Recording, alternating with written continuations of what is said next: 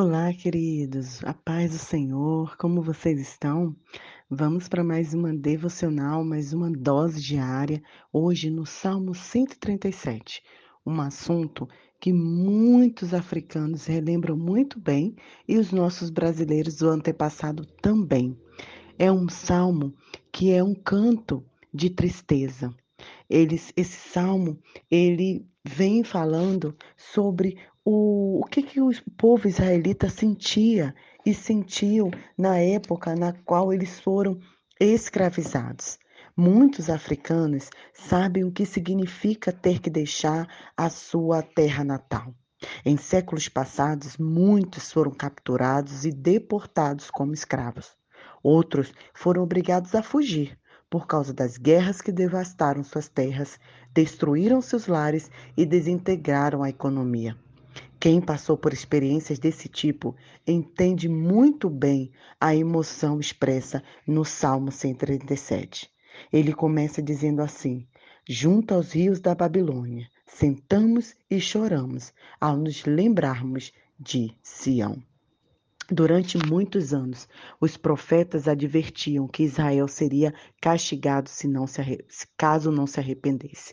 Conforme Jeremias e outros profetas tinham avisado, os babilônicos invadiram Judá e tomaram Jerusalém e destruíram parte da cidade, inclusive do templo. Lembra que a gente teve um devocional que falou que Salomão construiu um templo enorme, né, para abrigar ali a Arca da Aliança, simbolizando a presença de Deus. Por isso, tanta tristeza. Quando a gente percebe é, esse salmo, a gente vê que muitos, é, mesmo estando servindo a Cristo, nós podemos sentir opressão. Opressão pela tristeza das coisas que nos passam e também quando nos tornamos, ficamos oprimidos por conta de perdas, né? Eles falam, nos sentávamos e chorávamos. Se vocês perceberem, a palavra está no plural. Ou seja, eles juntos ali, eles se reuniam e choravam mesmo de tristeza por, por aquilo, por estar passando por aquilo. Isso me fez lembrar uma pregação que o pastor Elias, né, que é o meu pai, uma vez ele trouxe lá para a igreja dizendo alguns motivos pelo qual nós sofremos, né? A gente gosta muito de culpabilizar Deus. Ah, Deus está permitindo isso. Ah, Deus está permitindo aquilo. Mas um dos motivos pela qual nós sofremos muitas vezes é por conta das nossas próprias ações. É por conta dos nossos próprios erros, das nossas más escolhas. Pessoas que nos aconselham, nos advertem, nos orientam, mas a gente não quer ouvir. A gente continua agindo com teimosia, acaba fazendo mais, mais escolhas e acabam, acabamos entrando no erro e assim sofrendo. Um outro motivo que nos traz opressão, tristeza, né? E, e, e, e vontade de não viver mais, né? É quando também sofremos por conta de outras pessoas. Né? Muitas vezes os erros de outras pessoas, problemas da nossa família afetam a nossa própria vida, né? Nos entristece e nos deixam assim oprimidos. Esses outros erros, né, que não dependem de nós, a gente precisa colocar diante do Senhor. Né, porque não depende de nós aquele sofrimento, né, aquilo que a gente está passando. Então a gente precisa é, pensar sobre isso, né? Por que, que eu estou sofrendo? O que, que tem acontecido? E o povo de Israel estava assim, estava sofrendo e eles sabiam que muitos era por conta é, deles mesmos, né? E também sofremos por conta do próprio pecado, né? A própria ganância do homem, a própria opressão que nos traz.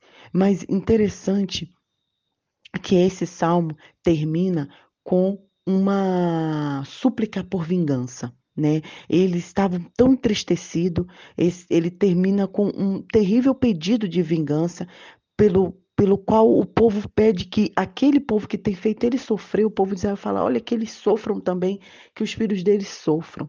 E eu quero terminar, queridos, compartilhando com você que, como cristãos, nós podemos identificarmos com a primeira emoção desse salmo, né? Estar tá triste, oprimido, chateado pelo que nos aconteceu. Mas será que é certo a gente buscar vingança? Será que é isso que Deus quer para nós? Não. Nós devemos seguir o exemplo dos primeiros cristãos da África, que foram perseguidos por renunciar à religião tradicional africana no qual foram criados e permaneceram firmes até o fim. Em vez de pedir que Deus destruísse seus inimigos, eles oraram por eles. Sua atitude corresponde ao que Cristo nos ensina nos evangelhos. Então, eu quero te falar: se você hoje está sofrendo por conta de alguma ação de outra pessoa, por atitude de outra pessoa, não queira vingança. Não, não, não queira o mal para ele. Uma vez eu vi uma frase que diz assim: vingança é um copo de veneno no qual nós mesmos tomamos. Esperamos que o outro morra. Então, quando você fica com esse, esse sentimento de vingança, quem sofre é você. O seu coração que fica angustiado. Você não tem mais paz nem felicidade. Aonde você chega, aquela pessoa que chega junto que você quer vingança, tira sua paz, tira a alegria. Sua, sua emoção fica atrelada a outra pessoa. Então não queira isso, querido, para sua vida. Ore por essa pessoa, clame por essa pessoa. Se tiver que se afastar, se afaste sim. Mas peça a Deus a misericórdia da vida, pela vida dela e siga em frente, olhando para Cristo, que é o nosso protetor. Então, nossa oração de hoje é essa: Senhor, nos livra do nosso sofrimento e tira de mim todo sentimento de ódio, de vingança, que eu não deseje revidar aquele mal que fizeram a mim, mas que eu possa prosseguir aprendendo mais sobre ti a cada dia. Que Deus abençoe o seu coração.